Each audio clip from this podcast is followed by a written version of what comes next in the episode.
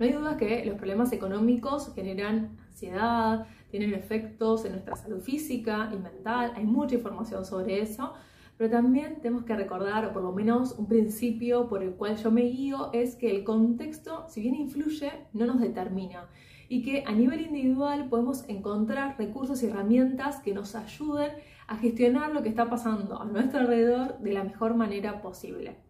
Específicamente en este video te quiero compartir tres maneras para cultivar la calma financiera, para que vos puedas tener estas herramientas que te ayuden a dar una mejor respuesta frente al contexto. Si todavía no nos conocemos, te cuento que soy Tami, coach de mujeres que quieren reinventarse laboralmente y potenciar su relación con el dinero. Por eso en este canal y en mi página expertasindinero.com vas a poder encontrar información, herramientas para que puedas iniciar ese camino. Así que si te interesa esta información y no quieres esperarte las próximas novedades, te invito a suscribirte y seguramente abajo de este video vas a poder encontrar recursos gratis para que no lo postergues y ya puedas iniciar ese camino. Estamos en un contexto económico a nivel mundial, en Argentina particularmente, que nos desafía cada vez más. Y en esos momentos, cuando estamos frente a noticias que quizás nos pueden generar enojo, frustración, intranquilidad, estrés, tenemos que tener mayor capacidad emocional para poder dar una mejor respuesta. Es por nosotras, no porque tenemos que resignarnos a lo que está pasando, sino para encontrar nuevas soluciones y posibilidades frente a lo que sucede.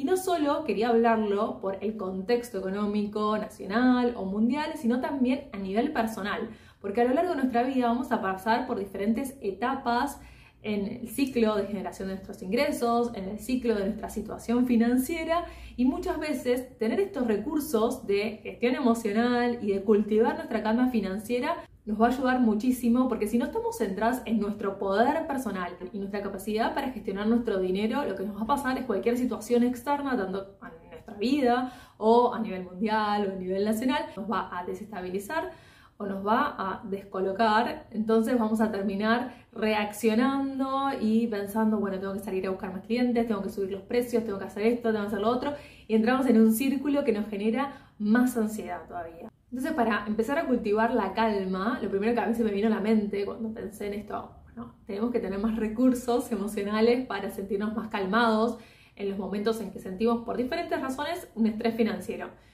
Y se me vino a la mente buscar primero la definición de calma. Y Brené Brown lo que dice es que la calma es crear perspectiva y atención plena mientras se maneja la reactividad emocional. Y en ese libro también dice que cuando piensan las personas que tienen esta calma, esta tranquilidad, piensan esas personas que pueden aportar una mirada distinta frente a, a situaciones complicadas, desafiantes que nos generan muchas emociones intensas, pero que no se dejan llevar por esas emociones. Ahora te propongo que pienses también qué se te viene a la mente cuando pensás en la calma, qué te genera calma o en qué personas ven que se pueden desenvolver con calma, con tranquilidad, para que también vos empieces a notar cómo te das cuenta que estás en un ambiente que te genera calma, que estás aprendiendo de una persona que quizás puede enfrentar diferentes situaciones de su vida con más tranquilidad, más allá de estas emociones intensas que nos puede generar el contexto. En este punto también es bueno no solo pensar en esa persona que te genera calma o qué situaciones te despiertan esa tranquilidad, sino también que lo lleves a algo aplicado a tu economía personal, que es lo que te podría estar generando más calma en tu vida financiera y que dependa de vos. Ahora sí quiero compartirte estas tres maneras que a mí me ayudan para cultivar la calma que son desde mi experiencia personal y también de información que fui buscando, porque a mí estas situaciones también me disparan un montón de emociones intensas, pero es importante poder tener estos recursos que sentimos que queremos reaccionar frente a lo que está pasando. Una de las maneras que a mí me sirve mucho es hacer un listado de todo lo que me genera intranquilidad. Todo lo que me quita la calma lo escribo, me ayuda mucho escribirlo. Y ni siquiera es que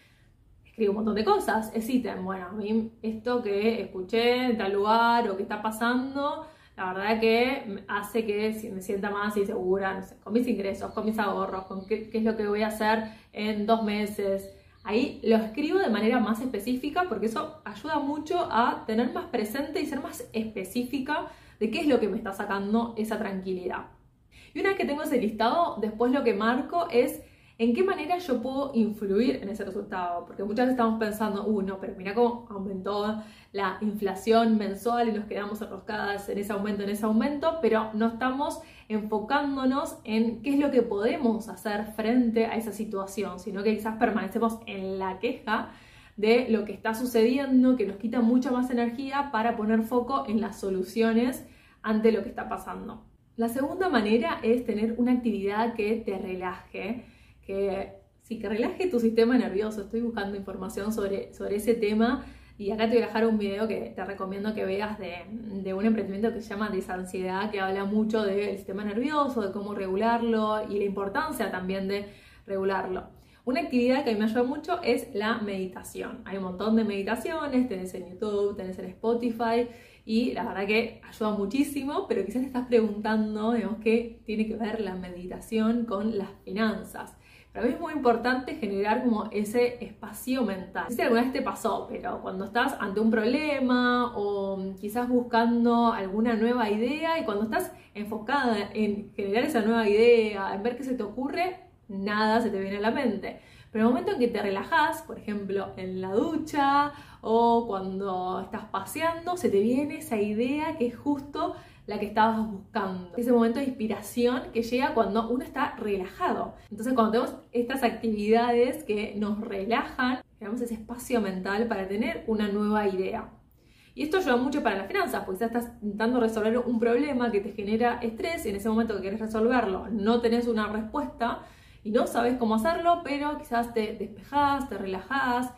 regulas tu sistema nervioso y en el momento en que ya estás más relajada aparece esa inspiración que te ayuda a ver otra posibilidad frente a lo que te está sucediendo. Antes de ir a la última manera, si te está gustando, dale like a este video o suscríbete porque eso me ayuda mucho a seguir generando este espacio gratuito para compartirte herramientas. Y la tercera manera, como dijimos que la calma se trata de tomar perspectiva, tenemos que empezar a cuestionarnos lo que nos estamos diciendo, nuestro diálogo interno. Y justamente el libro de Brené Brown lo que habla es que para tomar perspectiva es importante empezar a hacernos preguntas. Preguntarnos, bueno, pero yo tengo toda la información disponible para tomar una decisión en base a esto, o a quién puedo preguntarle, qué puedo aprender. Se trata justamente de encontrar herramientas que te ayuden a mirar esa situación que estás teniendo de una manera diferente.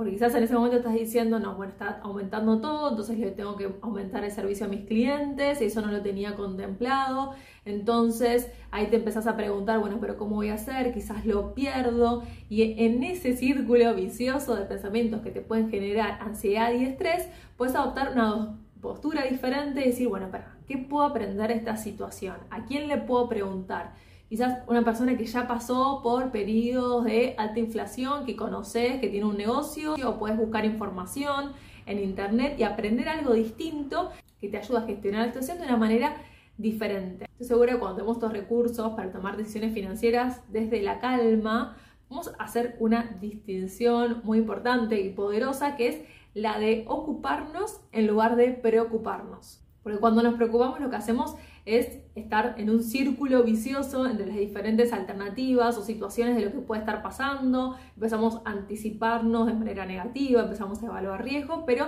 no estamos tomando ninguna decisión, o sea, nos mantenemos en ese círculo vicioso. En cambio, cuando estamos ocupándonos de algo, tenemos un plan de acción, estamos haciendo desde el lugar que podemos lo que podemos y en esa situación tenemos esta sensación de que hay una oportunidad, hay una posibilidad de solucionarlo o que al menos estamos haciendo todo lo que está a nuestro alcance. Espero que esta información te sirva, que te ayude a accionar desde la calma, más allá de lo que está sucediendo en el contexto, que en estos momentos es cuando más tenemos que tener confianza en que podemos gestionar nuestra relación con el dinero, que si hay cosas que no sabemos, las podemos aprender y que podemos tomar nuevas decisiones.